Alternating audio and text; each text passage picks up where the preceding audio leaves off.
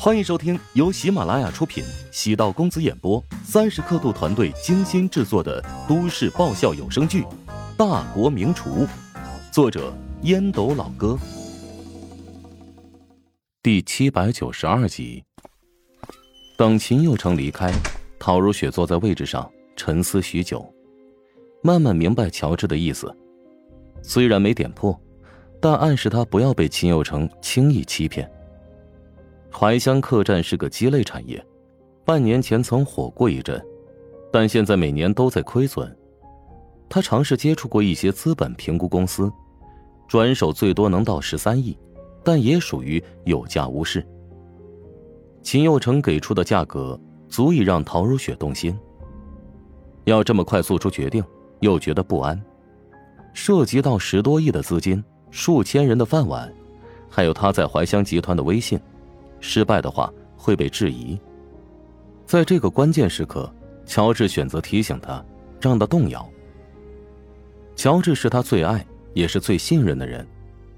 放下烦恼，通知高层开会，说是讨论，其实是宣布决定，放弃怀乡客栈这一个连年亏损的附属体系，减轻行囊，轻装上阵。宋恒德在会议上拍了桌子。发表强烈的不满。董事长，你这么做会让员工们寒心的。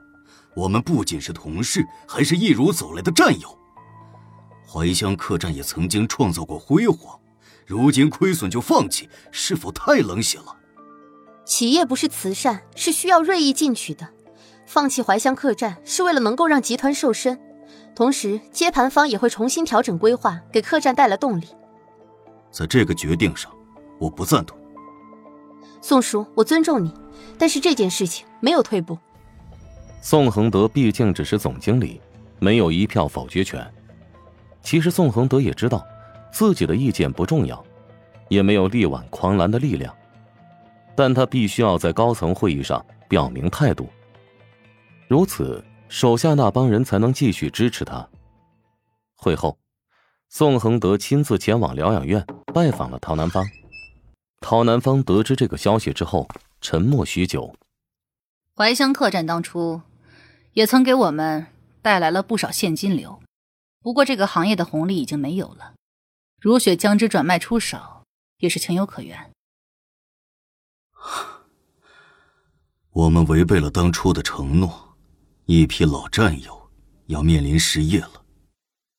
你当务之急是帮如雪处理好转让后员工的安排。最好能将员工的待遇写在合同内。很难呐。我会跟如雪商议此事，让她增加对老员工的失业补贴。如果工龄超过五年，可以转入怀乡集团的其他同级岗位。这恐怕不行，他不会同意的。陶南方很快明白，陶如雪原本就是想要清理旧有的人员体系。制定新的团队。陶如雪顺利的按照自己的意思完成了上市办成立后的第一个重要举措，将集团旗下的怀乡客栈剥离，以还算公道的价格转让给了秦佑成介绍的一家企业。对怀乡集团而言，公司拥有了一大笔流动资金。按照陶如雪的想法，接下来将用于招募员工，提升员工待遇上来。陶如雪的这番操作颇有几分枭雄之气，快、准、狠，还有技巧性。宋恒德和谭震都有点措手不及。陶如雪不是一个外表好看的花瓶，更不是被人操控的傀儡。他在用自己的方式一步步的掌控怀乡集团。乔治对陶如雪的做法虽然不太赞同，但他没有理由干涉。宋恒德找他聊天时，透露失望的语气。乔治笑着跟他开玩笑：“要不屈尊来自己这里发展，可以给他当总经理，不干涉他的任何管理决策。”宋恒德拒绝了乔治：“我可不想给你打工，你比陶家人更难缠。”“我难缠那是对外，对待自己的朋友向来是温柔、感性、体贴。”对秦有成非常信任，这可不是什么好现象。秦有成只是公司上市的法律顾问，他过多的干扰到公司的管理和运营了。宋叔，如雪即使有做错的地方，希望你能给他改正的机会。你这话说的，他是董事长，我是下面干活的，我还能对他做什么吗？一切尽在不言中。怀香集团是你帮助我岳母打下的江山，产生了内耗，你比任何人都心痛。但交战是为了达到某种平衡，最好还能促进集团发展。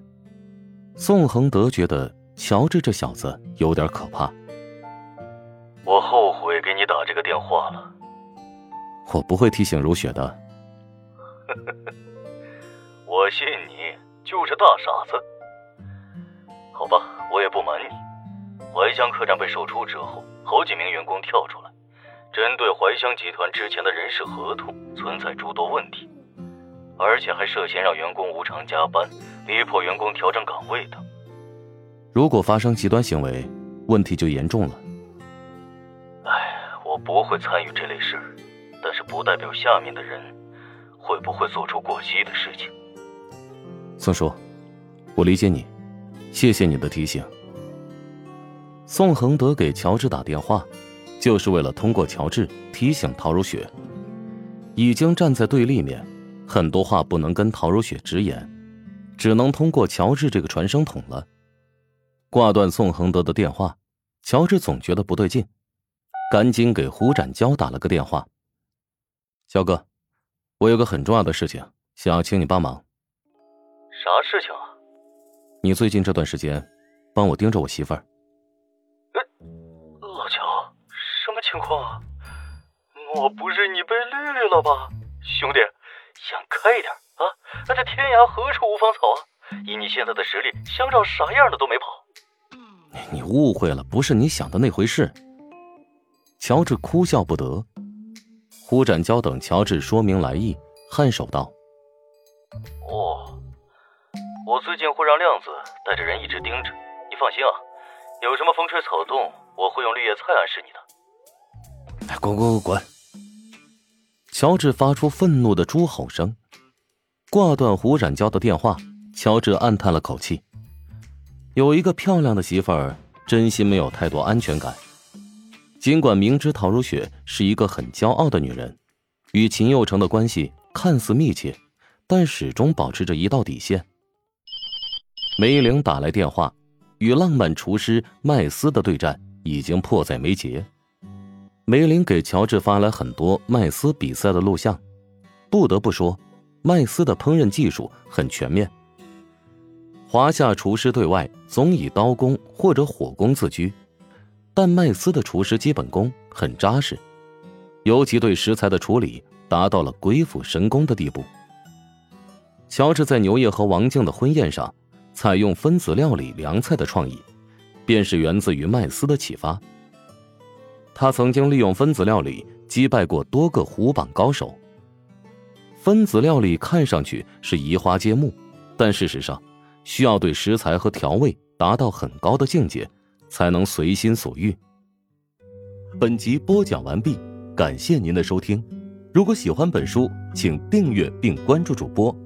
喜马拉雅铁三角将为你带来更多精彩内容。